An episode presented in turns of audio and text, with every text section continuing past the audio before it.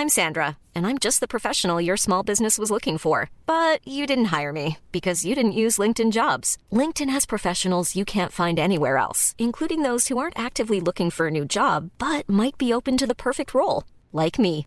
In a given month, over 70% of LinkedIn users don't visit other leading job sites. So if you're not looking on LinkedIn, you'll miss out on great candidates like Sandra. Start hiring professionals like a professional. Post your free job on linkedin.com/people today.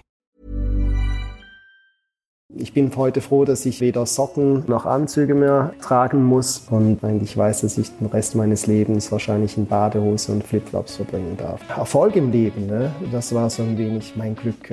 Ich habe das aber mehr und mehr und mehr dann äh, eben halt auch äh, hinterfragt.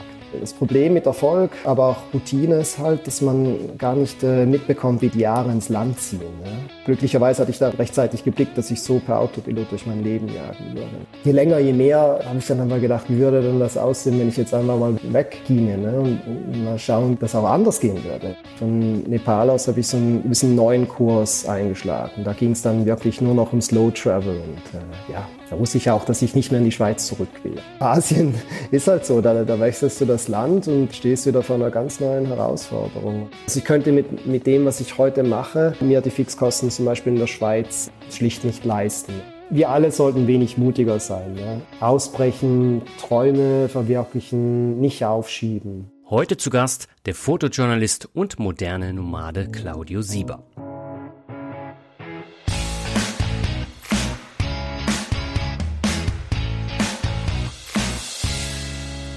Als ich vor genau acht Jahren mit meinem Finanzrocker-Blog startete, begann auch für mich selbst ein spannendes Abenteuer. Ich lernte viele Menschen kennen, die weit gereist und dabei eine ganze Menge gelernt hatten. Zu diesem Zeitpunkt kannte ich bis auf Neuseeland in erster Linie die Kanaren. In Finanzrocker Folge 26 habe ich nach einem Teneriffa-Urlaub über den typischen Kanarenaufenthalt mit Engländern berichtet. Man hört auch ganz deutlich noch meine Podcast-Anfänge.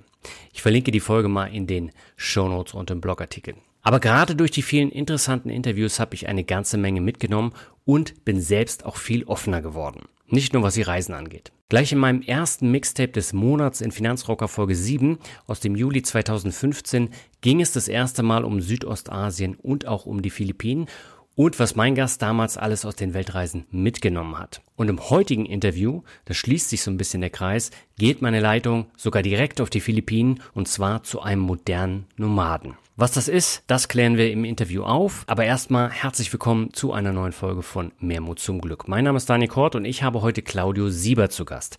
Der Schweizer hat gerade das Buch Gestrandet im Paradies veröffentlicht, in dem er über sein Leben als moderner Nomade berichtet. In 65 Minuten sprechen wir über Claudius Ausstieg aus dem Leben in der Schweiz und wie er es vorbereitet hat. Er erzählt von seinen abenteuerlichen Reisen durch Südostasien, wie er sich beruflich und persönlich veränderte und wie er schließlich sein Glück auf einer Insel auf den Philippinen fand. Claudius Ansichten vom Glück haben sich komplett geändert, seitdem er keinen geregelten Alltag mehr hat. Heute arbeitet er als Fotojournalist und Dokumentarregisseur.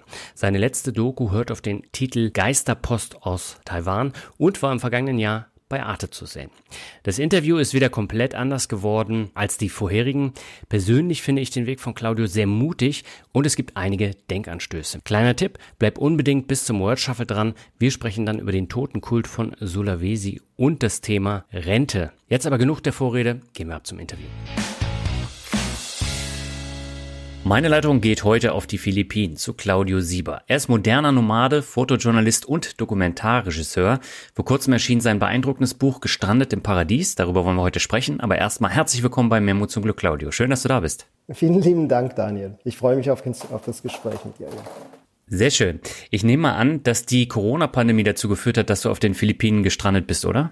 Das ist eigentlich äh, so halb war, ja. Ich war, ich war kurz vor der Pandemie eigentlich äh, hier gelandet. Ähm, aber mit der Pandemie, ja, das war dann so, das war dann so ein Momentum, ne, wo ich mich entscheiden musste. Ähm, ja, hätte ich äh, das Land verlassen damals, wäre ich äh, wahrscheinlich nicht mehr so schnell reingekommen. Ähm, hm. Wäre ich geblieben, ne, ähm, dann schlage ich Wurzeln. So ist es halt gekommen auch. ja. Und warum hat es dir dort so gut gefallen? Was macht die Philippinen so aus?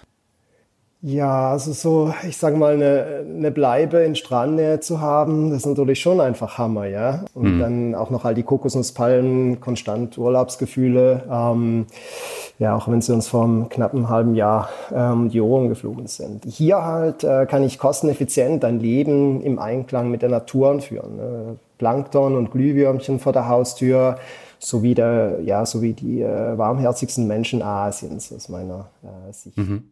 Ja, du bist ja auch schon ordentlich rumgekommen. Deswegen kannst ja, du das ja auch durchaus sagen. sagen.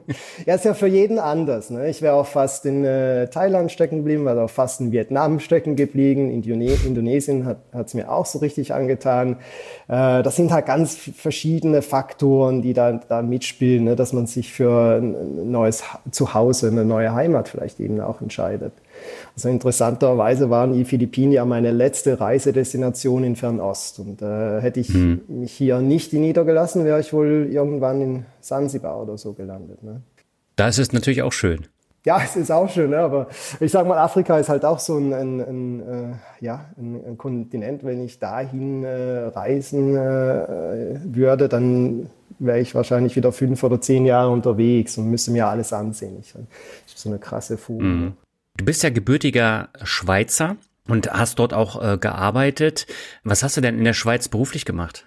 Ich habe da eine ganze Dekade lang als Verkaufs- und Projektleiter für ein äh, Dialogmarketing-Unternehmen gearbeitet. Mein Alltag war halt äh, super durchstrukturiert und auch schnelllebig. Mhm. Es war zweifelsohne eine aufregende Zeit, äh, die ich äh, nicht missen will. Das Problem mit Erfolg, aber auch Routine ist halt, dass man gar nicht mitbekommt, wie die Jahre ins Land ziehen. Ne? Und mhm. diese Lebensepisode war zweifelsohne ein wichtiger Teil vom Mosaik. Ne? Ohne jene frühe Berufskarriere hätte ich weder die nötigen Ersparnisse zusammengekratzt, noch hätte ich wirklich äh, die Mechanismen unserer Leistungsgesellschaft durchschaut.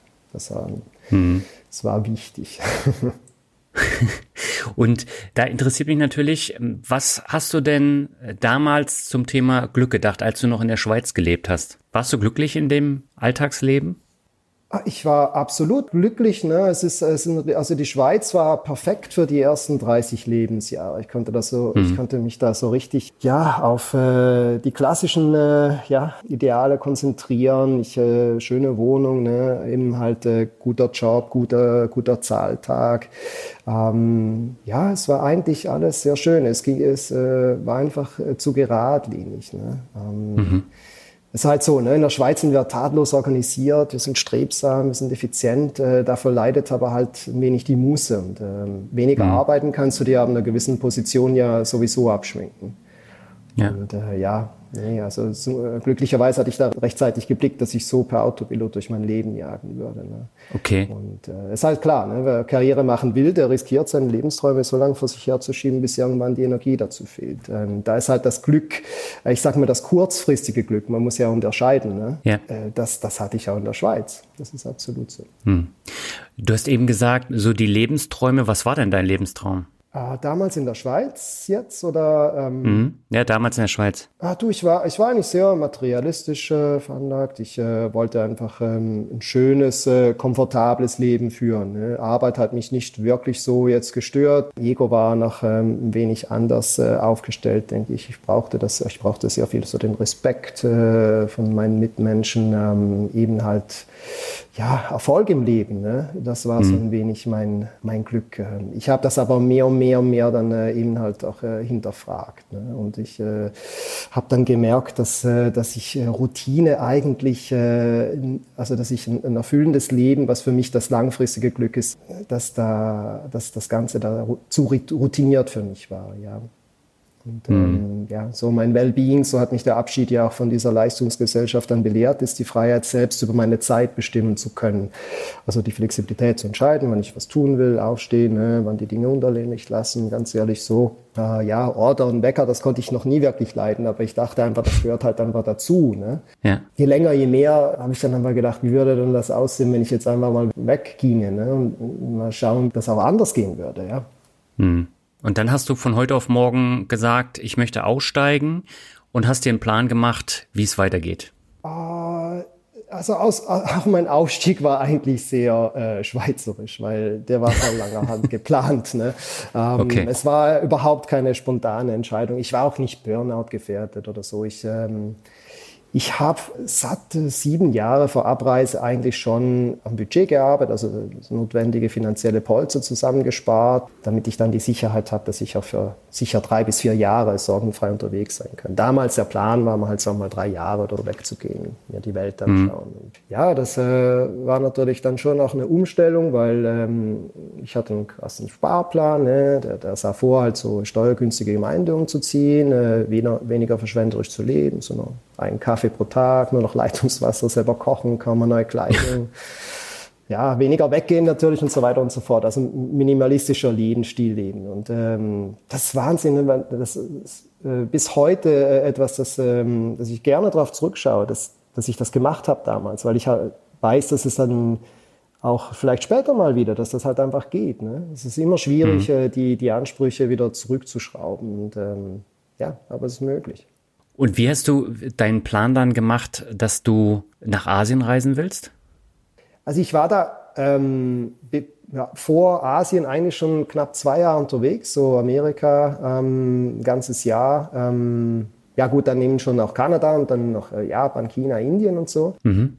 Und dann gab es halt so ein eigen, einschlägiges Erlebnis so in Nepal, wo ich mich dann von meiner ähm, ja, langjährigen Freundin äh, getrennt hatte rückblickend gesehen äh, musste das auch so kommen. Ähm, ja, wir standen in zwei verschiedenen Punkten im Leben und ich, äh, ja, ich, ich hatte so eine gewisse Sucht nach Asien entwickelt. Ich wollte einfach noch mehr von, ja, ähm, von, diesen, äh, von dieser märchenfremden Welt sehen und, und auch halt langsamer reisen. Ne? Das ist halt am ja. Anfang, wenn du so aufbrichst und eine Weltreise machst, dann, dann bist du noch sehr schnell unterwegs. Dann, dann wechselst du das Land, vielleicht so allen Monaten so, aber da war ich schon so ein Punkt. Ich wollte mir eigentlich immer so viel Zeit nehmen, wie ich äh, das Gefühl habe, dass das Land ähm, ja braucht, dass ich das ein wenig besser verstehe, auch die Menschen besser verstehe und äh, ja.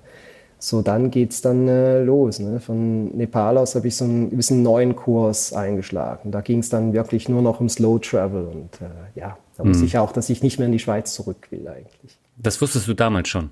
Das wusste ich so ungefähr in Nepal. Da, da habe ich, äh, ja, das ist für mich so ein neues Lebenskapitel. Da habe ich aber gedacht, ja, so wie kann ich denn wie kann ich denn in, in Zukunft ähm, äh, mir einen Lebensunterhalt verdienen äh, unterwegs? Äh, ja, das ist halt schon noch wichtig. Ne? Als Schweizer willst du immer schon ein wenig vorplanen, das kriegst du nicht weg.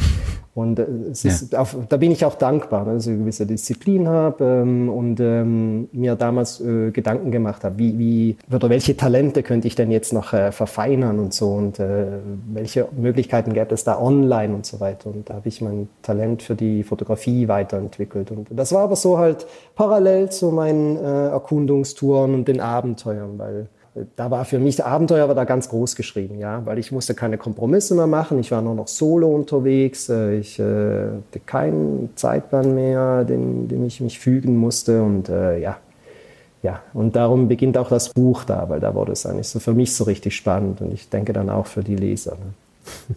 Mhm. Das heißt, deine Partnerin hat den ersten Teil der Reise mitgemacht? Ähm, ab und an, ja, sie kam dann äh, Südamerika immer wieder vorbei. Wir waren dann also in, der, in den USA so mehrheitlich mhm. gemeinsam unterwegs und dann auch äh, ja, bis und, äh, mit äh, in Indien und dann ging sie zurück ja, in die Schweiz. Ja, und du hast dir jetzt ja für den Start des Buches mit Nepal und Myanmar zwei Länder ausgesucht. Das sind jetzt nicht so die typischen Reiseländer von Touristen. Warum ist deine Wahl jetzt darauf gefallen und nicht auf Thailand zum Start oder ein anderes Land? Ja, ähm, einerseits ist halt so, ich, ähm, dort habe ich mich äh, auch persönlich ein wenig verändert. Ähm, mhm. Das ist ein einer Grund. Nepal ist eines der schönsten Wandergebiete dieser Welt. Darauf habe hab ich mich schon lange riesig gefreut. Ähm, der, Trip wäre eigentlich für später vorgesehen äh, gewesen. Ähm, ähm, damals war aber dieses äh, desaströse Erdbeben. Ähm, ja, und äh, ich, ich, ich dachte dann eben auch wegen Medienecho und so weiter, dass äh, das dann halt äh, praktisch kaum, kaum mehr jemand hin will. Hm. Darum bin ich auch hingeflogen. Ich äh, dachte, ich musste meinen Reisebatzen bei den Menschen ausgeben, die vom Tourismus halt abhängig sind und jetzt äh, länger keine mehr sehen werden. Und ähm, hm. Ja, so durfte ich auch hautnah erfahren, wie eine der weltweit korruptesten Regierungen dann solche Miseren zu ihren Gunsten nutzt und die Betroffenen dabei mehrheitlich auf der Strecke geblieben sind. Ja, und äh, schlussendlich habe ich mir mehrere Wochen gegönnt für Wanderungen, war da zu Fuß unterwegs, haben mir zehn äh, Kilo Körperfett weg, weggewandert. Wäre auch fast äh, draufgegangen, weil ich äh, damals einfach viel zu naiv war und äh, mich zu diesem äh, Zeitpunkt äh, quasi unverletzbar fühlte. Hm. Und äh, du, du hast da ja auch noch jemanden kennengelernt, mit dem bist du dann äh, da auch gewandert. Ich glaube, das war ein Australier, den du danach auch mehrfach äh, dann noch wieder gesehen hast. Ähm, wie einfach war das zu zweit, da bestimmte Streckenabschnitte zu machen? Also so, also in, in Nepal, ähm, da kannten wir uns schon. Also falls du den ähm, mhm. ja, Reisegefährten ansprichst, den hatte ich dann äh, kurz vorher noch im Indien in, in, in Leh Ladakh kennengelernt gehabt. Mhm. Mit ihm war ich aber damals nie unterwegs. In äh, Nepal habe ich gewisse ähm, Abschnitte, ja, habe ich äh, jemanden dabei gehabt und so, das war immer schön und so, aber ähm, das waren jetzt nicht so innige äh, Gespräche oder so wirklich so eine Freundschaft und so. Aber dann Myanmar, was ja dann äh, nach Nepal kam, yeah. da habe ich mich dann bewusst diesem äh, Kumpel von äh, Australien getroffen, weil wir halt einfach sehr abenteuerlustig sind. Äh, da hat es einfach geklickt. Ne? Und ähm, da wollten wir zusammenhalten, mal so ein anderes, äh, eine andere Expedition so in Angriff nehmen. Äh, uns war bewusst, dass, ich, äh, dass wir für dieses Land, das sich ja gerade von 50 Jahren Diktatur erholt hatte, mehr als ja, diese läppischen 28 Tagen brauchen vom Standardvisum her bekommt. Also haben wir da längeres Visum beantragt von Bangkok aus, sind dann in den Norden geflogen und haben dann ein kleines Holzboot gekauft. Das war dann halt so intensiv, weil wir halt einen ganzen Monat lang zusammen jeden Tag ne, und äh, ja, halt auch, äh, dass halt immer wieder was passiert. Ne? Also abwechslungsweise wurden wir von der Ortspolizei und Immigrationsbehörde verfolgt, als illegal agierende Goldschürfer verdächtigt oder auch von Einheimischen zum Essen eingeladen. Das war immer eine Überraschung. Also ja, und ganz klar das Abenteuer unseres Lebens. Ja.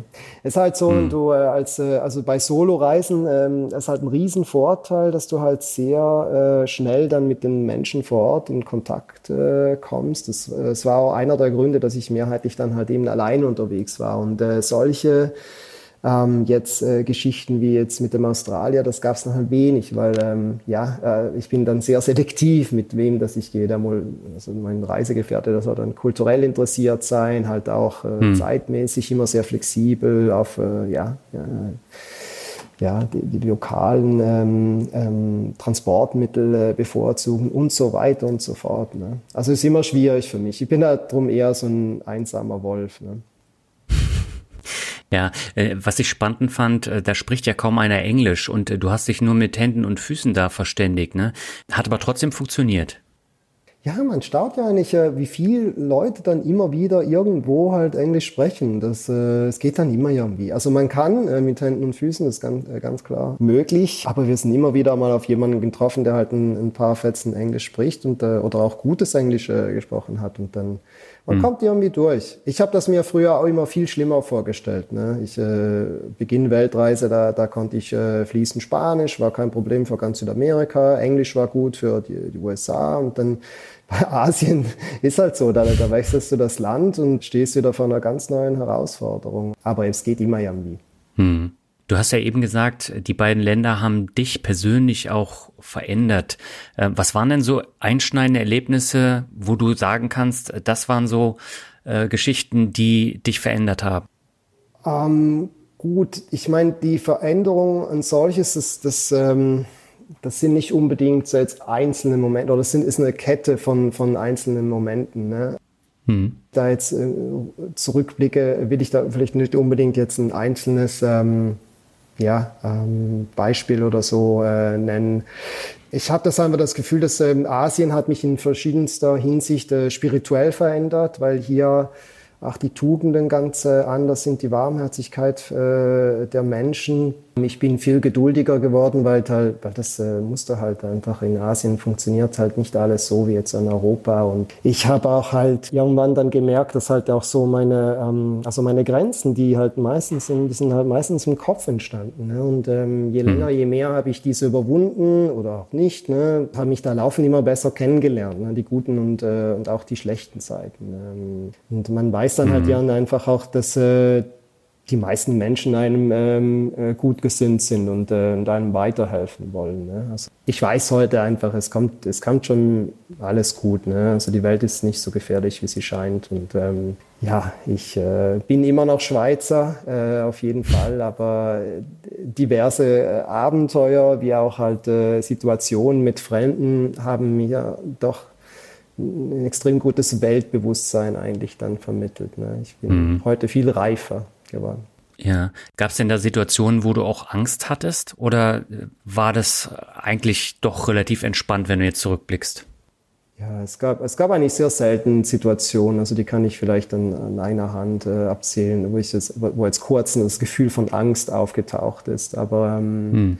nee, es ist selten eigentlich. Ähm, es ist halt so, ne, ich, ich bin jetzt, ich rede jetzt auch als Mann, ne? als äh, Frau allein ja. unterwegs zu sein, ich, würd, ich könnte mir das vielleicht nicht so gut jetzt vorstellen. Jetzt äh, vor allem diese Ecken, ähm, die, mir, ich, die ich mir dann ausgesucht habe und dann immer halt mit den Fremden, nie wissen, wie jetzt der Tag endet und, und wo man die Nacht verbringt. Ähm, ja, aber ich habe diese Angst eigentlich so, sozusagen abgelegt halt auch, weil ich habe so einen guten Radar. Also ich weiß schon, äh, mit wem ich jetzt Zeit verbringen kann oder vielleicht nicht sollte, ne? weil ähm, man, irgendwann äh, entwickelt man ja eine sehr gute Menschenkenntnis auch. Man vertraut ja nicht einfach hm. jedem. Ja. ja. Ja, da, da musst du natürlich auch immer gucken, in welchem Land du gerade bist. Also zum Beispiel in Vietnam ist es ja auch anders als in Thailand. Da muss man dann schon so ein bisschen äh, gucken. Und was ich interessant fand, also du bist ja nicht gereist wie ein Tourist, sondern du bist ja teilweise dann in die letzten Absteigen gegangen. Du bist äh, teilweise in, in Hütten äh, gegangen, wo du dann mit jemandem in dieser kleinen Hütte geschlafen hast. Und äh, da musst du natürlich auch deine Ansprüche komplett zurückschrauben, ne? Ja, habe ich Fußböden äh, ähm, ja, äh, genutzt für meine, für meine Nacht so als Bett und so, das Wahnsinn. Ähm, es ist halt so, am Anfang gehst du halt noch so als, als Weltreisender, willst du ja im Budget bleiben, dann, dann gehst du in die äh, Hostels und so, ne, und irgendwann merkst mhm. du halt, ja, dann will ich nicht unbedingt jetzt auch so die Gesellschaft für dich, also ähm, suchst du dir halt einfach das billigste Loch, äh, das es dann gibt und ähm, und äh, besser, aber das ist halt nicht immer jetzt möglich, ähm, bist du halt bei Einheimischen. Ne? Und äh, Einheimische, mhm. gerade in den Provinzen, die leben halt sehr, sehr, sehr bescheiden, jetzt gerade so in Asien. Und ja, aber es ist halt eine Erfahrung, ne? ähm, die will ich nicht missen. Und äh, wie du sagst, ne, man darf halt keine Ansprüche halt so weiter mitbringen. Oder also auch was hm. Essen angeht und so ist meistens gut, aber da sind da schon ein paar Überraschungen dabei. ja. Aber ja, es ist halt, mir ist halt wichtig, ne, je länger ich abseits äh, der stark beworbenen Destination unterwegs war, desto mehr lernte ich halt die Orte schätzen, in denen es keine offensichtlichen Sehenswürdigkeiten ähm, gibt. Äh, mhm. Mir war die eigentliche Strecke ja wichtiger und auch da, ja, da, da wurde ich auch immer positiv überrascht und da war es mir dann egal, weil, wie ich dann schlafen werde. Hauptsache schlafen. Ja, aber ich fand es auch interessant, du warst ja da in Gegenden, die haben noch nie einen Touristen gesehen und trotzdem waren sie sehr gastfreundlich. Oder gerade drum, ne? Mhm. Ja, ja, es ist so, ja. Man denkt ja so immer so in Europa, wie man hierzulande also mit, mit Fremden umgeht. Ne? Ähm, das in Asien halt ganz was anderes. Der, der Fremde, der, der soll es gut haben. Ne? Ähm, der wird geschätzt in den meisten Regionen, ja. Hm. Und äh, ich hatte da wirklich so eine Wahnsinns-Gastfreundschaft äh, erlebt. Und da, das spielte gar keine Rolle, ob jetzt das in Indonesien, Myanmar oder, oder Osttimor war. Hm. Weil mit meiner Art des Reisens bin ich ja in all diesen äh, Ländern Südostasiens eigentlich immer nur so in den Provinzen gewesen. Ne? Ja. Und hast du da tatsächlich dann auch so die großen kulturellen Unterschiede gemerkt zwischen den einzelnen Ländern oder war das alles relativ ähnlich? Ähm, mir gefallen halt vor allem die, ähm, also was mich so richtig inspiriert, sind so die verschiedenen Traditionen, ne, ähm, hm. die äh, die Menschen haben. Ähm, das meistens halt da mit dem Volksglauben dann zu tun. Ähm, und der ist schon ähm, ziemlich unterschiedlich von Land zu Land. Ähm, es gibt ein paar Überschneidungen, ne? Ähm, also zum Beispiel was jetzt die Thais und die äh, Loten betrifft, äh, gewisse äh, Feiern, da gibt es da halt im Norden von Thailand sind die gleichen wie so im Süden von Laos und so. Oder hm. auch von äh, Vietnam hat vieles von, von China übernommen und so weiter. Ähm, aber so im Groß Großen und Ganzen sind die, ja, sind die Kulturen halt extrem unterschiedlich. Also jedes Mal, wenn ich wieder das Land äh, gewechselt habe, äh, gab es wieder ganz neue, faszinierende Events äh, oder, oder ja, halt äh, Rituale oder so zu beobachten. Das ist so, ja. Hm. Was ich besonders spannend an deinem Buch fand, du bist ja durch alle Länder unterschiedlich gereist. Du hast ja eben schon gesagt, du bist mit dem Boot dann durch Myanmar gefahren. Du bist als Anhalter durch Malaysia, das hast du auch knallhart so durchgezogen. Mit einem alten Moped bist du durch Indonesien und mit einem kleinwüchsigen Pferd durch Osttimor äh, gereist. Wie bist du auf die Idee gekommen, das so durchzuziehen? Ja, ähm, ich mein, weder konnte ich ja vor meiner Abreise Motorrad fahren noch äh, Pferde reiten. Ne? Das alles kann man aber ja. in Asien halt äh, nur lernen. Auch per Anhalter war ich früh nie unterwegs. Ich habe auch keine mitgenommen. Das wird Wahnsinn. Ich hatte mir dann halt äh, gedacht, dass an der Zeit halt neue Erfahrungen zu sammeln und äh, ja, ganz einfach. Ne? Mir war wichtig, so zu reisen, äh, wie es die Einheimischen tun. Ähm, die Mobilität in Fernost ist ja lange nicht auf dem Niveau wie vielerorts in Europa. Ne? Ähm, der mhm. Roller mhm. beispielsweise ist nach wie vor eines der wichtigsten Fortbewegungsmittel. Das wiederum bedeutet auch, dass man ja, ähm, mit einem eigenen oder geliehenen Motorrad nahe beim Volk ist. Ne? Ähm, das war mir sehr ja. wichtig. Die Locals auch, äh, die schätzen es ungemein, dass man sich Zeit nimmt für ihre Heimat und äh, das wird permanent dann noch mit äh, Goodwill quittiert. Ne? Ja, mhm. auch äh, Holzboote sind erschwinglich. Das kann, kann man eins kaufen und später wieder verkaufen. Ne? Alles eine Frage der Zeit, denke ich halt auch. Ne? Mhm. Das ist halt, wenn du, wenn du keinen fixen Zeithorizont hast, dann kommst du auf solche Ideen. Ne?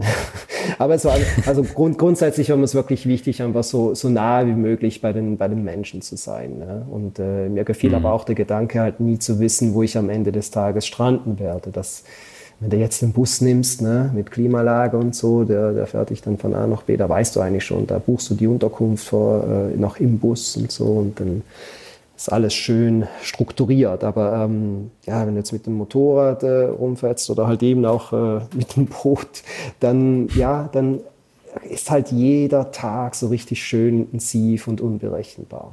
Mhm. Apropos unberechenbar, ähm, ich habe das Moped ja eben auch erwähnt, wo du durch Indonesien gereist bist. Das war ja ein ziemlich kaputtes Ding und ist ständig auch kaputt gegangen und du musstest auch immer wieder in Werkstätten, die sind ja auch durchaus anders. Ne? Und du hättest ja auch mitten in der Pampa stranden können, wo, wo keiner dir dann geholfen hätte. Das, das war dir dann aber auch bewusst und äh, das bist du eingegangen, dieses Risiko. Ja, also, ist, also in Vietnam das war halt, äh, ich, ich habe mein erstes Motorrad ja in, äh, in Kambodscha gekauft äh, und dort war es mhm. mir eigentlich egal. Ähm, ich habe ich hab auch keine Motorradkenntnisse jetzt groß gehabt. Ich äh, wusste einfach ein wenig, äh, was, was die Papiere betrifft, dass, äh, dass ich diese Blue Card haben muss und so.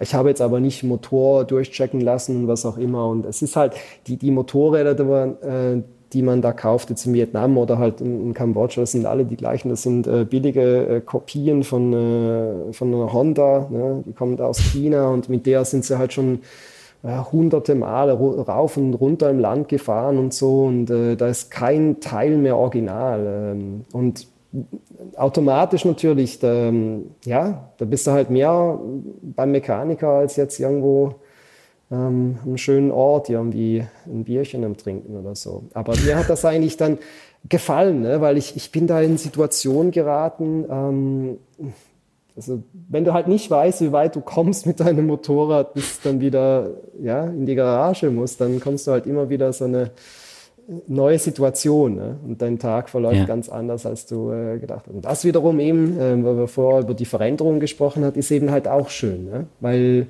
hm als Schweizer und auch Deutscher, man motzt ja dann immer gerne, wenn Sachen nicht so funktionieren, wie sie sollten. Und ähm, mhm. ja, äh, du lernst dich halt äh, dann so richtig schön gedulden. Ähm, und dann, weißt du, in den Werkstätten dieser Welt, da, da kommen dann ganz, ganz neue ähm, ja, Richtungen dabei raus. Ne?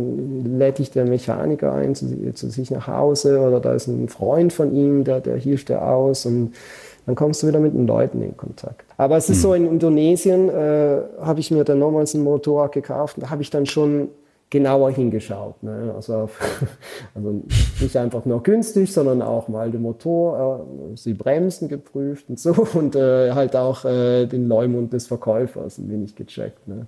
Einfach mhm. halt, dass man weiß, ja, dass äh, vielleicht dieses Mal ein wenig ja, schneller oder nicht schneller, aber so ähm, besser vorankommt. Hat's geklappt? Oh ja, oh ja. Oh ja. Also, okay. also zumindest bis, äh, bis dann Sulawesi und dann, dann äh, ja, ja, dann ging es dann dort wieder los und äh, es ist wie es ist wie Krebs. Irgendwann mhm. breitet sich das im Motorrad aus und dann äh, ja kannst du reparieren und reparieren. Okay.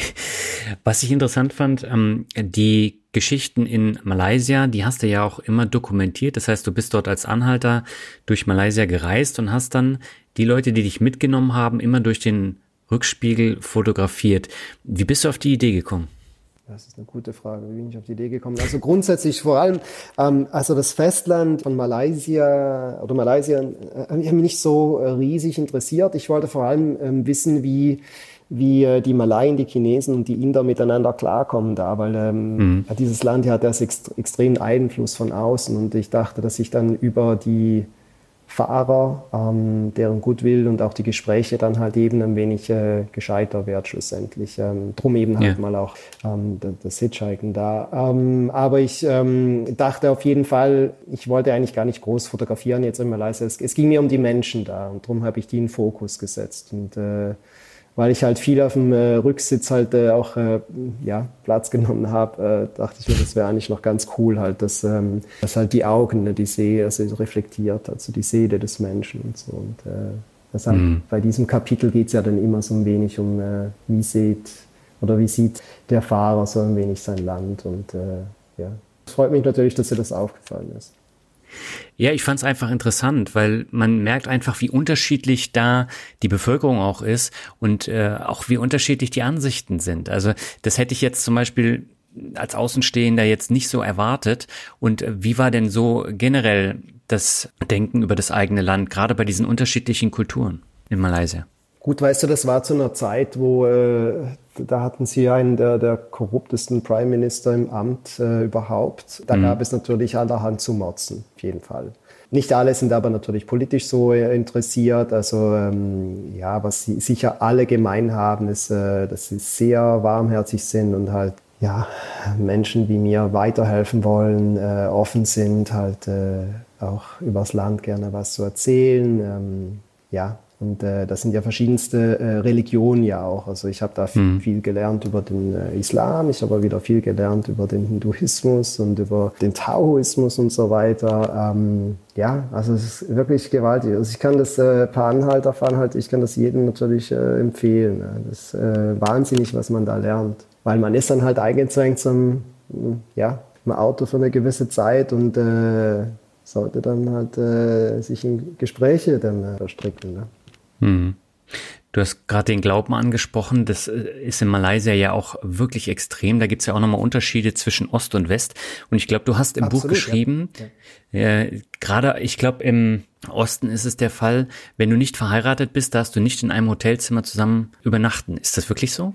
Ja, das äh, hat man mir. Ja, das, äh, da, Im Osten ist halt, äh, ne, da, da gehen auch sehr wenige Touristen hin. Gibt es mhm. eigentlich auch nicht viel zu sehen, aber ähm, ja, das, ähm, das ist so. Und das äh, wollte ja dann auch Indonesien implementieren kürzlich, äh, glaube ich. Das ist halt immer das Problem, wenn die Religion halt auch einen Einfluss auf politischer Ebene hat. Ne? Dass solche mhm. Regeln dann halt einfach dann äh, ja, gepusht werden und äh, falls sie ignoriert, dann halt auch Konsequenzen drohen. Ja. Ja, das ist Tatsache. Ne? Also ich habe das schon ähm, gemerkt, ne, dass der Osten ein wenig konservativer ist. Aber ist spannend natürlich. Ich finde halt immer, muss ein Land halt, ich muss, ein, muss ich den Süden, den, den Norden, den Westen, den Osten anschauen, um so eine gewisse Idee äh, äh, ja, vom Land zu bekommen. Das, in Indien ja. funktioniert das nicht, da muss man noch viel mehr. Gut, Indien ist jetzt nochmal äh, ganz speziell. Aber wo du das jetzt gerade ansprichst, du hast unterschiedliche Religionen und du hast dadurch natürlich auch Konflikte. Du hast politisch auch ganz unterschiedliche Länder, teilweise sehr korrupt, teilweise sind die dann schon westlich orientiert. Ähm, wie hast du das alles wahrgenommen? Gibt es dadurch dann auch starke Konflikte in der Bevölkerung? Äh, gibt's natürlich, aber die sind nicht, äh, habe ich jetzt nicht als extremer empfunden als jetzt in Europa oder so. Oder, mhm. Ja, also jetzt gerade jetzt äh, äh, buddhistisch geprägte Länder gibt's ja auch Riesenunterschiede. Ne? Wenn du jetzt in, ja. in äh, Laos äh, oder Thailand bist, ähm, ist das was anderes als halt wie, wie zum Beispiel noch in Myanmar, wo ähm, ja, wo, äh, wo der Buddhismus halt von der Politik sozusagen missbraucht wird, um, um die Leute zu führen und so. Ähm, mhm. Das ist eine, eine extreme Form davon. Ähm, ich fand es dann halt eben so spannend, ja, jetzt zum Beispiel in Indonesien eher, wo du halt äh, dann halt trotzdem halt die fünf verschiedenen Religionen hast, die Leute da miteinander sehr gut klarkommen, aber auch halt regionspezifisch. Also du hast vielleicht äh, das äh, mehr jetzt christliche ähm, und äh, islamistische äh, Sumatra, dann hast du dann halt äh, ähm, das islamistische Java, dann, dann kommt Bali, wo Hinduismus äh, regiert, ähm, Sulawesi, Flores ist wieder sehr christlich. Äh, es ist ganz spannend und dann nur schon, wenn du die mhm. Insel dann auch wieder wechselst, dann ja, triffst du wieder auf so eine gewisse andere, ja. Also die Wertvorstellungen sind ja also ziemlich die gleichen, aber halt wie die Leute ihren Alltag, ähm, der ist, das sind schon unterschiedlich. Ähm, ich fand ganz spannend, zum Beispiel auch in Vietnam, ne, ähm, wie halt, äh, ja, wie die Leute ähm, da Buddhismus und Taoismus so kombinieren, auch von den Ritualen her und sie den Alltag bestreiten. Also für mich ganz spannend, halt diese, diese äh, Riesenunterschiede äh, mitzuerleben. Ähm, heute jetzt die mhm. Philippinen ist natürlich ein wenig einfacher, ähm, die, die Menschen zu verstehen, weil es sind alle sehr christlich erzogen, also jetzt halt so im Westen da, so eine Region Zamboanga und so. Aber ansonsten sind die Filipinos natürlich uns äh, Europäern doch schon äh, am nächsten, hat jetzt wegen großen Einfluss von, von Spanien und den äh, Amerikanern. Hm. Ich weiß nicht wieso, aber ich denke auch, das ist einer der Gründe, wieso ich den, äh, mich mit den Filipinos natürlich ein wenig mehr verbunden jetzt fühle, als äh, jetzt, jetzt, zum Beispiel mit den, äh, ja, mit den Vietnamesen oder so. Weil dort äh, ähm, ja, gibt es doch schon sehr extrem kulturelle Unterschiede jetzt auch zwischen uns Europäern und ihnen. Ne? Hm. Ich habe jetzt noch mal eine Frage zu der Reise, was mir äh, auch noch hängen geblieben ist aus dem Buch. Und zwar gerade so in Malaysia und auch in Indonesien gibt es ja so ein Problem mit der Abholzung der Urwälder und äh, mit diesen riesengroßen Palmölplantagen, das hast du ja auch äh, beschrieben. Das sind ja auch so Sachen, die bekommt man hierzulande gar nicht mit, aber das hat natürlich einen extremen Einfluss auf das Land an sich, oder? Wie hast du das wahrgenommen? Gut, langfristig gesehen natürlich für den Boden ist es äh, eine Katastrophe, weil es wird ja dann, mhm. äh, also es ist ja toter Boden eigentlich, man kann ja da äh, fast nichts mehr anpflanzen. Ne? Und es wird auch nichts mehr äh, wieder, wieder richtig, äh, also nachdem das äh, die Ölpflanzen, ähm, Ölpalmen geerntet werden, wird, wird auch nicht äh, wieder angepflanzt. Ähm, das mhm. ist das Problem. Ne? Und äh, die Nachfrage steigt und steigt. Das ist, äh, das ist so. Es geht vor allem da um Sumatra, Borneo, beide Teile eben Indonesien, ähm, wie auch hier. Und ähm, ja, bald jetzt dann äh, auch Papua-Neuguinea. Es ist halt, es ist halt Geld natürlich für die mhm. lokale Bevölkerung, natürlich viele Jobs auch, oder die, ja, die vorher nicht existiert haben natürlich, wenn man das äh, ja, ähm, objektiv anschaut, ist natürlich für unsere Umwelt nicht gut. Ne? Ja. Aber es gibt halt fast keine Alternative mehr und äh, die Nachfrage, die steigt äh, exponentiell. So äh, kann man eigentlich nur hoffen, dass äh, Restriktionen da ähm, hinkommen. Also ich war wirklich täuscht, äh, muss ich sagen, so jetzt gerade so im Süden Sumatras oder auch halt so im in Borneo, ähm, ja, wie krass das, das eigentlich ist. Also wenn man das vor allem da mal von oben sieht, ähm, ja, das ist soweit das Auge reicht. Ne? Hm. Und das war früher, ja, Urwald. Ne? Hm. Ja, das hat natürlich auf alles einen Einfluss, aber vor allem auch auf die Tierwelt. Ne? Wenn du äh, jetzt gerade Sumatra mit dem Dschungel dann erwähnst, ähm, die Tierwelt, die stirbt natürlich aus, weil sie keinen Lebensraum mehr hat. Ja, absolut, ja. Hm. Ja, und man, man, man denkt sich auch, wenn man, also ich, ich bin ja die, so im Süden von Sumatra, so eine wirklich schöne Straße, aber da ist nichts, also das ist wirklich gar nichts. Da fragt man sich, wieso dass diese Straße dann überhaupt ähm, so toll da äh, gebaut wurde und so. Und die haben dann, mhm. wenn du zwischen all den Last Lastwagen eingequetscht bist, so irgendwie so, das ist halt wirklich einfach, ja, es geht darum, die Rohstoffe dann so hin und her schieben. Und äh, darum braucht man eben halt auch äh, gute Zubringer. Und äh, ah, ist schade, schade. Aber was will man machen? Ne? Weil äh, wir kaufen es ja in Europa. Hm. Ja, ich meine, das, das fängt ja hier an. Ne? Wenn du keine Nachfrage mehr hast, äh, dann können die in Indonesien dann halt auch nichts, ähm, dann lohnt es sich für die ja auch nicht mehr, da Palmölplantagen äh, zu bauen. Aber die Nachfrage wird ja immer größer. Ne? Das ist die Konsumgesellschaft und die führt dann zu solchen Auswüchsen. Absolut, ja. Und ich meine, wenn ich jetzt als Farmer die Möglichkeit habe, ich, äh, ich ja, baue halt dann äh, Ölpalmen an, dann ähm, bekomme ich halt schlussendlich mehr, ähm, weil der Marktpreis da hoch ist. Also wenn ich jetzt zum Beispiel, ähm, ich weiß nicht, irgendwelche Nüsse oder so irgendwie anpflanze, irgendwas. Ne? Ähm, mhm. Also mache ich natürlich als äh, lokaler Bauer jetzt halt eher das, was ich dann am meisten in die, in die Taschen kriege auch. Und äh, wie du auch sagst, ja. Und, äh, ja, die Nachfrage entsteht bei uns. Ja? Und die Schweiz ist eine der Orte, wo ja die höchst, also die, die, die größten ähm, Rohstoffhändler der Welt zu Hause sind. Ne? Und ähm, mhm. Ja, und auch äh, viele gute Handelsabkommen jetzt mit Indonesien zum Beispiel gemacht worden sind, damit das noch äh, mehr vereinfacht wird, dieser ganze Handel. Also es ist, es ist natürlich schon tragisch. Also ich sehe das halt aus zwei verschiedenen äh, Perspektiven. Ne? Ähm, hm ich persönlich jetzt in Chagau oder wir versuchen natürlich hier ein, ein ja, plastikfrei, kosmetikfreies Leben zu führen und so. Wir, wir hoffen, dass wir mit unserem Minimalist, minimalistischen Lebensstil eigentlich kaum ja, ähm, an solche Produkte geraten. Aber es, auch hier ja, ist schwierig natürlich. Ja. Aber in Europa hast du halt dann so viele Produkte schon zur Auswahl im, ähm, im Supermarkt, äh, machst du dir fast keine Gedanken mehr drüber. Ne? Das war schon überall mhm. drin. Ja, absolut. Und vor allen Dingen, wenn du durch Asien reist, du merkst ja, es gibt überall Plastik und es gibt aber keine vernünftige Abfallwirtschaft. Ne? Also das wird dann meistens verbrannt oder in die Natur geschmissen oder in, ins Meer. Und dann hast du dann diese, diese Plastikstrände, die wirklich voll sind mit irgendwelchem Plastikscheiß. Und äh, ich glaube, da ist das Bewusstsein halt noch lange nicht da, wo es sein sollte. Und das führt dann eben dazu, dass ähm, ja, dass es extrem schwierig ist, ne? Weil du kannst äh, Plastik ja nicht so einfach abbauen und wenn du da nicht äh, was fürs Bewusstsein tust, wird sich da auch nichts ändern.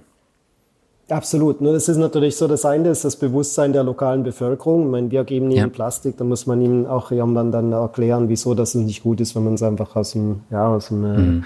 äh, Fenster wirft oder was auch immer. Das ist das eine. Aber das, das andere Problem ist natürlich, dass die Regierung selber das nicht als, als die Priorität sieht äh, oder vielleicht ja. auch gar nicht die Mittel äh, hat, jetzt äh, das Ganze wieder wegzumachen schlussendlich. Ne? Ähm, mhm man muss da ganz klar halt dann Einfuhrverbote und so weiter einleiten, dass man sagt, okay, liebe Konzerne, wir nehmen keine Plastikflaschen mehr an, wir nehmen keine, und das ist ja in den Philippinen, wie auch anderen asiatischen Ländern ein großes Thema, da ist diese, diese kleine ein, ein, also Rationen, ne? ob jetzt das irgendwie Duschmittel sind oder so, das gerade, weil du hast nie genug Geld, um eine große Flasche zu kaufen, kaufst du so mhm. Tagesportionchen und so und das landet dann wieder irgendwo. Also man muss halt dann äh, solche Importe auch unterbinden ne? und halt, ja, anders geht's nicht, weil du kannst zum Beispiel den ähm, ja, den älteren Menschen nicht mehr erklären jetzt, äh, dass das nicht gut ist. Ne? Ähm, hm. Die Kinder, das ist ein Teil, der, das muss natürlich dann in den Schulen und so weiter, muss das äh,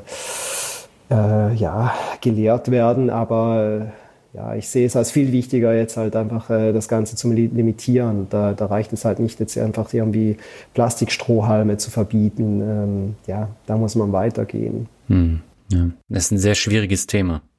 Schwieriges Thema, ja, aber es gibt, ja. äh, gibt Ansätze. Ne? Also wir haben jetzt in den Philippinen haben circa kürzlich diskutiert und da werden jetzt äh, die, die ja, sicher bis äh, Ende äh, dieses Jahr keine Stroh, also die, die sorry, die Plastikstrohhalme, äh, die werden jetzt abgeschafft. Ähm, dann, dann kommen weitere Dinge bis 2025 äh, will man sehr viel unterbinden. Das ist schon mal ein guter Schritt, aber es mhm.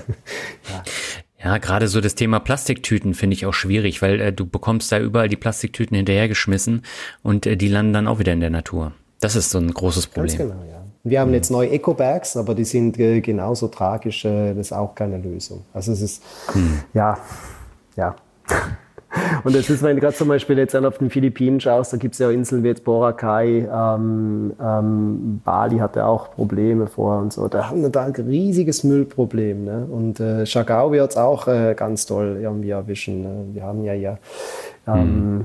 ja täglich mehr Touristen hier. Und ja. ja, die müssen ja die ganze äh, ausgefallene Reisezeit auch nachholen. Ja. Und das ist ja das zweite Problem. Ne? Also die sind ja abhängig vom Tourismus äh, in Asien. Und äh, der war jetzt jahrelang nicht. Und äh, ich habe das ja selber gemerkt, im vergangenen Jahr war ich ja auch in äh, Südostasien. Und äh, da haben die Einheimischen dann einfach gesagt, sie haben zwei Jahre lang nichts verdient und mussten eine Familie ernähren. Und das war einfach eine ganz, ganz schwierige Zeit. Und deswegen kann ich das auch voll nachvollziehen, dass man äh, dann darauf hofft, dass die Touristen wieder zurückkommen. Auf der anderen Seite ist es natürlich schwierig, wenn dann die Horden von Touristen kommen und dann für ganz andere Probleme sorgen. Ja, das ist so, ja. Ich habe aber auch gesehen, dass äh, darf ich sagen, dass die, die Touristen halt nur ein, das ist natürlich ein Teil, ein großer Teil vom Problem, aber natürlich die lokale Bevölkerung ja auch. Ne? Also ich, mhm. wenn ich meine Nachbarn anschaue, die verbrennen da ihre äh, Plastiktürmchen äh, so alle zwei drei Tage und so. Ähm, ja. Ähm, äh, ich sag mal, wenn du ein Tourist bist und in ein Hotel gehst, dann äh, wirst du die Sachen dort weg. Äh, das Ganze wird dann äh, entweder recycelt oder wird dann wieder abgegeben. Das, äh, der Müll wird abgeholt und irgendwo halt als äh, Landfill, also so ähm, gebraucht und so. Aber hm. ja, ja, es ist, es ist schwierig, da eine Lösung zu finden ich denke, das braucht Zeit und halt eben auch Kapital. Dann kommt die Korruption ja. irgendwie ins Spiel, wie du sagst, äh, ja auch. Ähm, wir haben, also ich meine, solche Dinge werden ja nicht, nicht auf äh, Landesebene, sondern dann vielfach auf Provinzebene äh, angepackt. Ne? Und wenn die mhm. Provinzregierung dann äh, wiederum das Gefühl hat, ja, sich selber zu bereichern, jetzt als den Müll wegzuräumen, hat mehr Priorität, dann äh, ja, dann ja, ist äh, auch der ganze Mut jetzt oder, oder die, die Beach Cleanups und so, die sind dann halt nur so ein Tropfen auf den heißen Stein. Ne? Ja, genau. Du hast am Anfang gesagt, ähm, am Anfang der Reise hast du dir überlegt, wovon kannst du künftig leben und welche Stärken hast du? Wovon lebst du denn heute? Ähm, ja, ich hatte damals in Nepal eine Webseite gebaut. Ich habe eine hm. Visitenkarte ähm, gestaltet. Ja, das gab es damals noch. War noch wichtig. Da war sieben ähm, äh, und habe da drauf geschrieben, Fotograf. Ne? Habe dann halt je länger mehr, ich habe dann viel mehr Freunde, Freude an der, äh, der, der Kultur ja auch äh, gewonnen. Das, ähm, es ist halt in Südamerika und äh, den USA ist nicht so extrem erlebt halt. Und in Südostasien äh, hast du halt sehr viele spannende Traditionen. Ich habe dann viel mehr auch halt so gewisse, ja, ähm, hm. Bräuche oder halt äh, Events und so fotografiert. Das hat mir so richtig Spaß gemacht. Ich habe dann ähm, aber halt auch äh, dazu recherchiert und halt auch Texte geschrieben.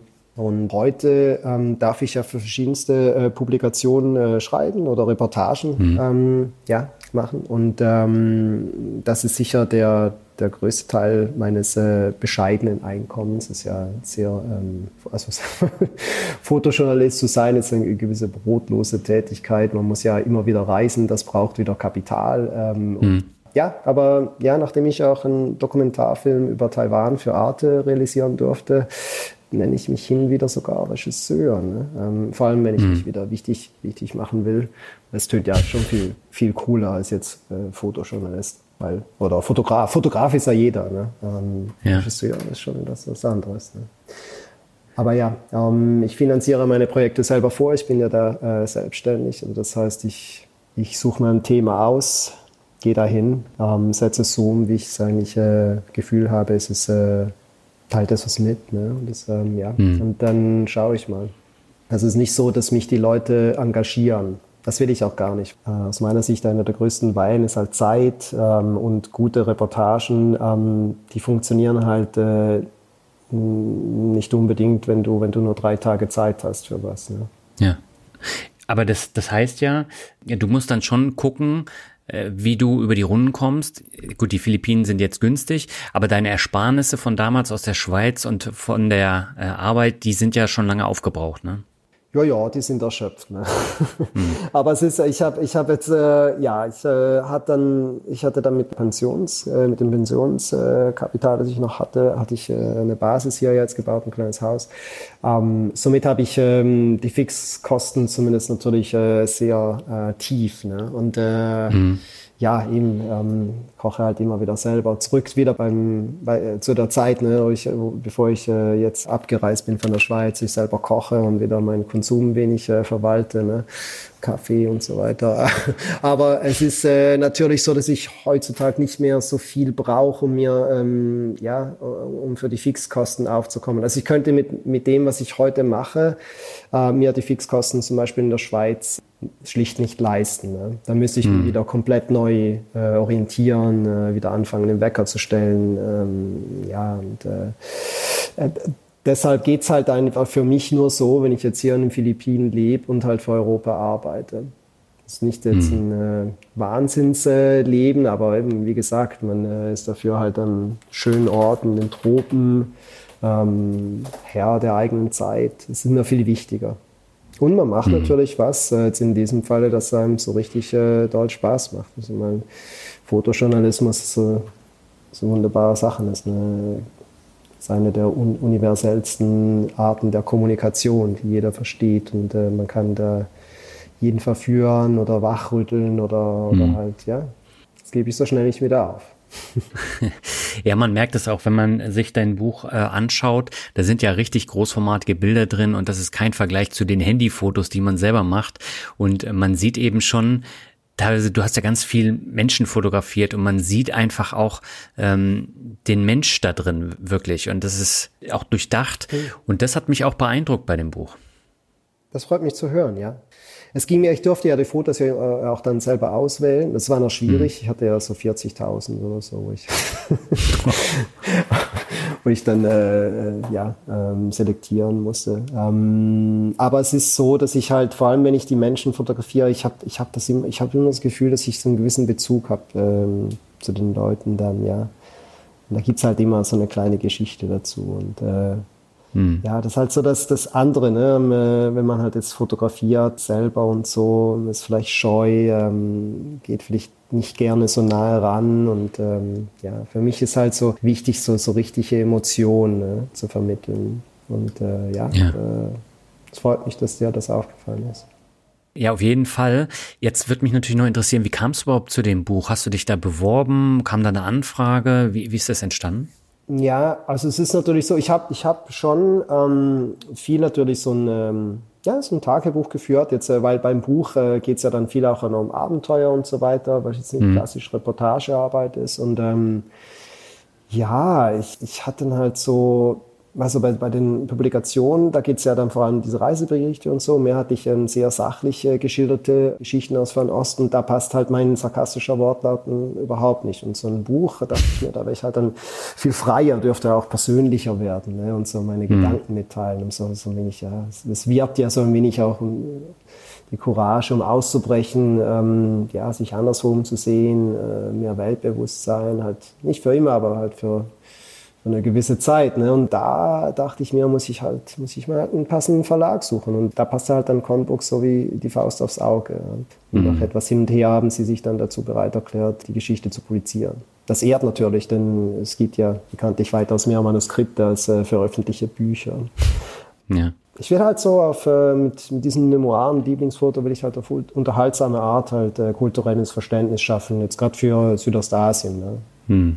Und umso besser, wenn das Werk dann den einen oder anderen dazu führt, sich außerhalb von der Komfortzone äh, umzuschauen. Ne? Dort, wo es mhm. aus meiner Sicht so richtig interessant ist. Deshalb ist halt nicht so ein klassischer Reisebericht, ist halt schon sehr persönlich. Mhm. Ist es denn auch eine Einkommensquelle für dich oder ist es einfach nur äh, auch für die Reputation als Fotojournalist? Ganz ehrlich, äh, es ist keine Einkommensquelle. Ähm, aber das wusste ich bereits, weil es ist mhm. halt, ähm, äh, Bücher schreiben ist heute in, in, den wenigsten Fällen wirklich rentabel. Also man sagt ja eigentlich ja. so, du musst ja einfach jedes Jahr schon fast ein Buch schreiben, dass du das als, als Einkommensquelle überhaupt ja, sehen kannst. Ne? Mhm. Für mich, das waren ja sechs Jahre fast schon äh, verpackt in einem Buch. Ne? Hm. Nee, es ist, äh, es ist eine Einkommensquelle auf jeden Fall. Es ist sicher schön, ähm, aber ja, da müssen wir jetzt äh, 50.000 Bücher verkaufen oder so, dass ich jetzt äh, die nächsten drei, vier Jahre einfach auf, ja, mich aufs Sofa legen könnte oder so, nicht mehr arbeiten. So ist es natürlich nicht. Hm. Mit dem Buch willst du was teilen, was äh, schön ist, aber du stolz drauf sein kannst und so. Ne? Und äh, arbeiten muss ich dann trotzdem wieder. Ja. Ich gehe bald nach Borneo ja, zurück zu den äh, Ölpalmen, die vorher noch diskutiert haben. Aber das ist dann ein Teil vom großen neuen Projekt, das ich jetzt so in der Mache habe. Okay. Jetzt habe ich noch eine letzte Frage.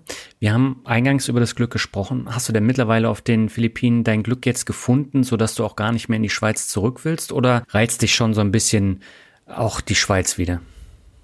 Ich war ja kürzlich äh, in der Schweiz zu besuchen und musste sagen, es mhm. ist ganz nett und so, aber es ist halt schon ähm, weitaus zu perfekt jetzt äh, für meinen Geschmack. Ne? Ich, äh, ich finde das halt, ja, ich finde das halt äh, cool hier in den Philippinen. Ne? Also so die Community hier in Chagao ist einfach äh, zu phänomenal. Ne? Da, da haben wir alle den gleichen Anspruch ans Leben. Ähm, und wie gesagt, ich könnte mir die Schweiz gar nicht mehr leisten. Ich müsste wieder komplett was anderes machen und so. Mir gefällt eigentlich mhm. die Idee, ähm, ja, an einem Ort zu leben, wo andere Ferien machen wollen, Herr meiner eigenen Zeit zu sein.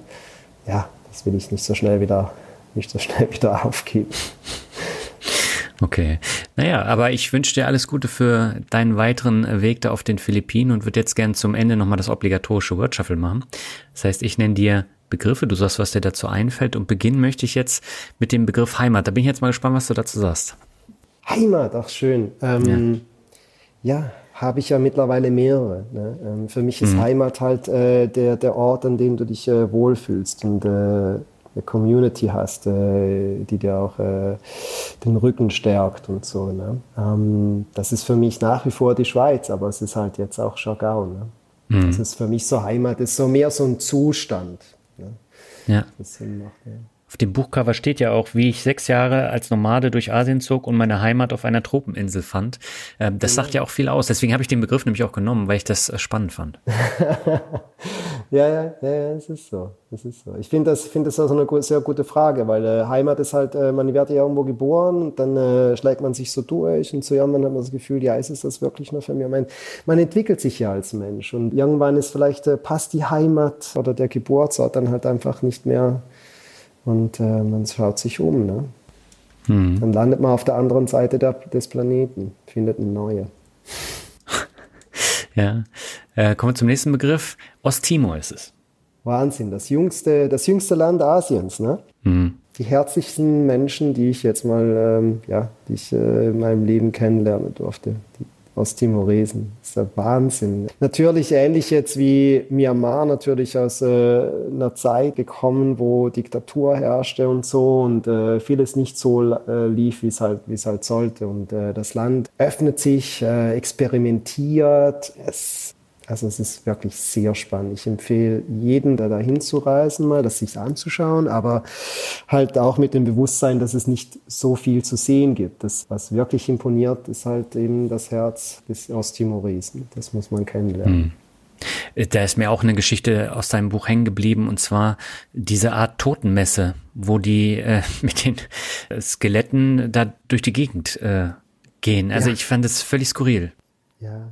ja, mittlerweile hat man ja schon, ähm, hat man sicher schon mal gehört von, von mhm. Totenkult von Toraja. Ähm, interessanterweise gibt's ja auch äh, Ähnliches zu sehen in Madagaskar. Ähm, mhm. Man fragt sich bis heute, wie da klar die Verbindungen sind. Ähm, aber ja, sicher etwas von den ähm, ja, ähm, Ritualen jetzt in, in Asien, das äh, mir am meisten imponiert hat, ganz, ganz klar. Ich, ich, ich blieb auch äh, sicher einen Monat oder so in Sulawesi nur nur um ein gewisses Verständnis äh, dafür zu bekommen. Und, äh, durfte da natürlich auch einiges lernen. Ne? Ähm, für mhm. sie ist der Tod eines Menschen ja nicht das Ende, ne? aber das hat, es äh, läuft ein wenig anders ab als halt so im Buddhismus oder so. Ähm, es ist halt wirklich so, dass man die Menschen dann ähm, nach einer gewissen Zeit, äh, wenn man sich die ja, diese Riesenbeerdigung ähm, leisten kann. Ähm, da müssen dann halt alle verköstigt werden. Darum dauert das immer so lange. Man hat die Leichen noch im Keller und so weiter, bis, ja, bis da dann irgendwann äh, der Zeitpunkt gekommen ist und dann ähm, nimmt man halt die Leichname dann halt all, all paar Jahre wieder mal aus dem Grab, um sie äh, frisch einzukleiden. Und das mhm. machen die so richtig mit Elan und äh, es ist, äh, das ist nicht für jeden eine so riesen Party, weil es klar, nicht äh, jeder ist bereit, jetzt äh, gleich seine verstorbene Mutter oder so jetzt wieder zu sehen nach schon einer gewissen Zeit. Aber für viele ist es halt so richtig, ja, es ist ein Ereignis. Ne? Man sieht mhm. sie wieder. Ja, also ich, ich fand es sehr skurril. Es ist so. Und wenn du dann, wenn du dann ja. mal eine Familie hast, die, die dir so ja so ein totes Baby in die Hand drückt und sagt, das sollst, das du mal kennenlernen und so, dann, äh, ja, dann bleibt ja das für immer, ja. Hm. Wie bist du damit umgegangen? Weil das macht ja auch was mit einem. Es macht auf jeden Fall was mit einem. Ähm, ich bin mhm. aber schon immer sehr talentiert dafür gewesen, in so einer gewissen Distanz mit dem Tod äh, oder auch mit, äh, ja, ähm, ähm, ich, ich, es, es, hat mir imponiert. Ähm, mhm und mich aber auch gelehrt, dass halt äh, eben halt andere Kulturen mit äh, Tod ganz anders umgehen. Ne? Ähm, für sie, das ist eine, also sie zelebrieren den Tod eines Menschen ne? und äh, schenken, schenken den Toten halt auch äh, extrem viel Beachtung jetzt im Vergleich zu uns ja, in Europa. Und ähm, hm. Also wie ich damit umgegangen, ich, ich hatte eine gewisse Distanz bewahrt, weil das sind ja nicht meine Verwandten, aber ähm, ja, es ist schon eingefahren, schon krass eingefahren. So. Hm. Kommen wir mal zu einem etwas schöneren Begriff. Oder ich weiß nicht, ob der schöner ist, ist auf jeden ja. Fall lebendiger. Ähm, Sockenabo ist es. Sockenabo, ja, ja. ähm, ganz schönes Thema. Ähm, Schweizer Erfinder, ne? Mhm. Das war eigentlich eher so, ähm, also ich hatte nie einen äh, persönlichen Sockenabo. Ich fand das aber mhm. das äh, äh, ultimativ äh, schweizerische ähm, Produkt. Ne? Ja. ultimativ schweizerische Produkt, das halt äh, wenig für einen Schweizer steht. Ne? Der, der denkt da voraus, der will es, äh, der will das äh, geplant haben, ähm, der Komfort, nicht sich damit zu kümmern müssen, optimieren und so. Ähm, ja, ich bin heute froh, dass ich weder Socken äh, noch Anzüge mehr tragen muss und eigentlich weiß, dass ich den Rest meines Lebens wahrscheinlich in Badehose und Flipflops verbringen darf. Keine Socken mehr. Okay, jetzt wird mich natürlich äh, nochmal interessieren, wie so dein Alltag ist. Deswegen ist Alltag der Begriff. Hast du einen richtigen Alltag, so wie damals in der Schweiz, oder ist jeder Tag anders? Ähm, also es ist natürlich schon so, also ich habe keinen Alltag mehr, nee. Ähm, mhm. Ich, ich habe den, äh, abgesehen vom morgendlichen Kaffee und den Visa-Runs, ähm, habe ich eigentlich jegliche Routinen abgeschafft. Und äh, ob morgen mhm. jetzt Montag oder Freitag ist, äh, könnte mich wirklich nicht weniger interessieren ist wunderschön. Ja. Ich äh, muss den Wecker nicht mehr stellen. Ich äh, wach dann auf, wenn äh, das Tageslicht halt irgendwann, ja, ähm, ein unberechenbarer Tag, das ist ein guter Tag. Und äh, hm. ja, Chagau beschert mir da täglich eine gute Portion und Berechenbarkeit. Ja, hier ist er nicht auf nicht zu niemanden Verlass. okay. Das nennen wir das Paradies. Ja? Nee, aber es ist halt ja. so. Ne? Es äh, gibt überall Nachteile. Das Paradies ist ja auch ein sehr individuelles äh, oder subjektives Thema. Ne? Hm. Aber äh, du hast eben Visaran angesprochen. Das heißt, wie oft musst du ein neues Visum beantragen? Ähm, so all drei Monate. Hm. Das geht so zehn Minuten oder so. Und dann, ähm, ja, aber das heißt, ähm, äh, da gibt's jetzt keine Probleme, dass du äh, so viele Visa dann beantragst, sondern du reist ja dann auch durch die Gegend und wenn du dann neu äh, ins Land kommst, kriegst du ja wieder ein neues Visum.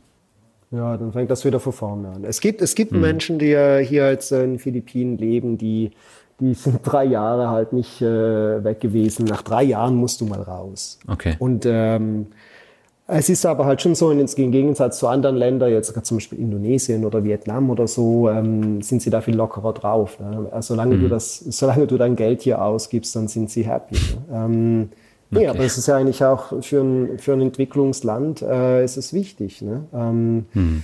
ähm, wenn du hier aber illegal arbeitest, dann bist du auf dem Radar. Das mache ich aber nicht. Und ähm, deshalb mhm. ist es auch gar kein Problem. Aber natürlich, das kann sich jedes Jahr ändern und da muss man halt wieder schauen. Ne? Das ist ja, ja gerade in Vietnam ähm, kürzlich passiert, als sie so einen neuen, die Pos äh, Position neu belegt haben, da bei der Immigrationsbehörde. Und dann waren natürlich alle Ausländer plötzlich äh, so richtig aufgeschreckt, ne? weil mhm. ähm, ja, solche Veränderungen ist da nicht schön. Man, man ist dann zu bequem geworden über die Jahre. Ja, aber in Philippinen ist schön. Also du kannst wirklich drei Jahre am Stück eigentlich bleiben als äh, Schweizer, als Deutscher. Ähm, und dann musst du eigentlich wieder raus, kommst wieder rein, das fängt wieder von vorne an. Ähm, ja, aber ich bin jetzt halt all ein halbes Jahr oder so bin ich ja eh mal wieder weg und ja, mhm. dann spielt das nicht so eine Rolle. Ja. Kommen wir jetzt zum letzten Begriff, das ist Mut. Mut, ja, wunderbar. Ähm, ich finde ja, ähm, wir alle sollten wenig mutiger sein. Ne? Mhm. ausbrechen, Träume verwirklichen, nicht aufschieben, bis irgendwann vielleicht die Energie dazu fehlt. Ähm, man sagt ja, gewisse Studien, ne, so bei Altersheim, die besagen ja, dass, dass man irgendwann dann das ähm, misst, äh, was man nicht getan hat, äh, nicht das, was mhm. man getan hat. Es lohnt sich deshalb sicher, ja, ein wenig äh, Mut zu beweisen und sich das vorzunehmen, was man eigentlich schon immer gern äh, gemacht hat. Das muss ja nicht unbedingt eine Weltreise sein, aber ähm, einfach nicht aufschieben. Mhm. Äh, apropos Aufschieben, da, da muss ich jetzt nochmal eine Rückfrage stellen. Äh, du hast zwar gesagt, du machst dir jetzt äh, keine Gedanken, was jetzt später irgendwann ist. Aus dem äh, Hamsterrad bist du ja raus. Aber nehmen wir mal das Thema Rente. Machst du dir über sowas keine Gedanken? Oder bist du der Meinung, du musst dein ganzes Leben arbeiten? Ich bin immer noch Schweizer. Auf jeden Fall mache ich mir Gedanken. also ich weiß okay. wirklich, ich weiß wirklich nicht, was ich morgen oder in einer Woche genau machen werde. Ähm, mhm. Ich habe ein Projekt, was ich jetzt mal versuche, dann irgendwann zu starten. Ich weiß auch, dass Chagau meine Basis bleibt für die nächsten Jahre. So viel steht sicher fest. Ähm, aber es ist schon so, dass ich äh, mir zum Thema Alter ein wenig Gedanken mache. Das Schweizer System ist sehr gut mhm. aufgebaut, daher, also ich zahle weiterhin schön brav in meine äh, obligatorische äh, Rentenvorsorge ein. Ich habe auch mhm. eine private, solange ich es äh, mir leisten kann, zahle ich auch dort was ein. Weil mhm. ja, äh, es ist Zwangssparen. Ne? Ähm, ich könnte es jetzt auch ja. hier auf der Bank in den Philippinen liegen haben, aber ja, da ist man, äh, ist man das Schweizer Banksystem doch schon ein wenig, äh, ja, wohler. Ne? Ja, ja, das kann ich mir vorstellen. Ja, aber ich wünsche auf jeden Fall alles Gute für die nächsten Jahre auf den Philippinen, für deine Projekte und sag herzlichen Dank für das interessante Interview. Vielen Dank, lieber Daniel. Ja, ich hoffe, es hat Spaß gemacht, äh, zum, zum Zuhören. Ne? Soweit das Interview mit Claudio Sieber. Alle Links findest du im Blogartikel und in den Shownotes auch die beiden Links zum Finanzrocker Podcast. Ich war seit 2015 nun auch schon dreimal in Südostasien, habe im Vergleich zu Claudio aber nur einen ganz kleinen Bruchteil gesehen.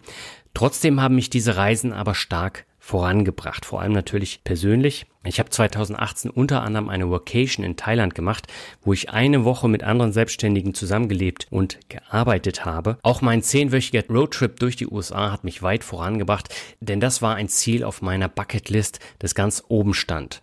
Und ja, seit dem Kanarenurlaub von 2015 war ich übrigens auch nie wieder dort. Stattdessen habe ich für mich ganz neue Orte in Europa entdeckt.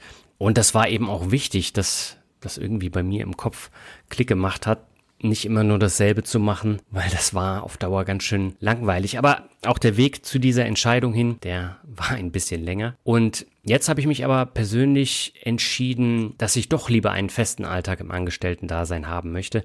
Also komplett anders als Claudio. Trotzdem nehme ich immer noch einiges aus solchen Gesprächen mit und bin mit meinen eigenen Entscheidungen auch glücklich. Und das Wichtigste hierbei ist aber, dass man die Träume und Wünsche nicht auf die lange Bank schieben sollte, sondern dann umsetzen, wenn es passt. Sonst kommt immer irgendetwas dazwischen und am Ende macht man gar nichts oder hat gar nicht mehr die Möglichkeit dazu. Gerade während Corona hat man das ja gesehen. Da war ja von heute auf morgen Schluss mit Reisen und ich hatte da ja auch eine längere Reise geplant. Das musste ja alles verschoben und komplett geändert werden. Und letztendlich sind dann die USA bei rausgekommen. Aber auch sowas kann äh, dazwischen kommen. Und ja, wäre es ganz dumm gelaufen, dann hätten wir gar keine Reise machen können. So gab es dann den USA-Roadtrip. Aber man sollte das tatsächlich nicht immer auf die lange Bank schieben, sondern äh, versuchen, das möglichst im Rahmen der nächsten eins, zwei, drei Jahre durchzuziehen. Wir hören uns jetzt im April wieder, dann habe ich eine Frau zu Gast, die zwar auch über das Reisen berichtet, aber auf ihrem Weg zum Glück einen komplett anderen Weg als Claudio eingeschlagen hat. Bis dahin wünsche ich dir jetzt erstmal alles Gute und sag ciao, bis zum nächsten Mal.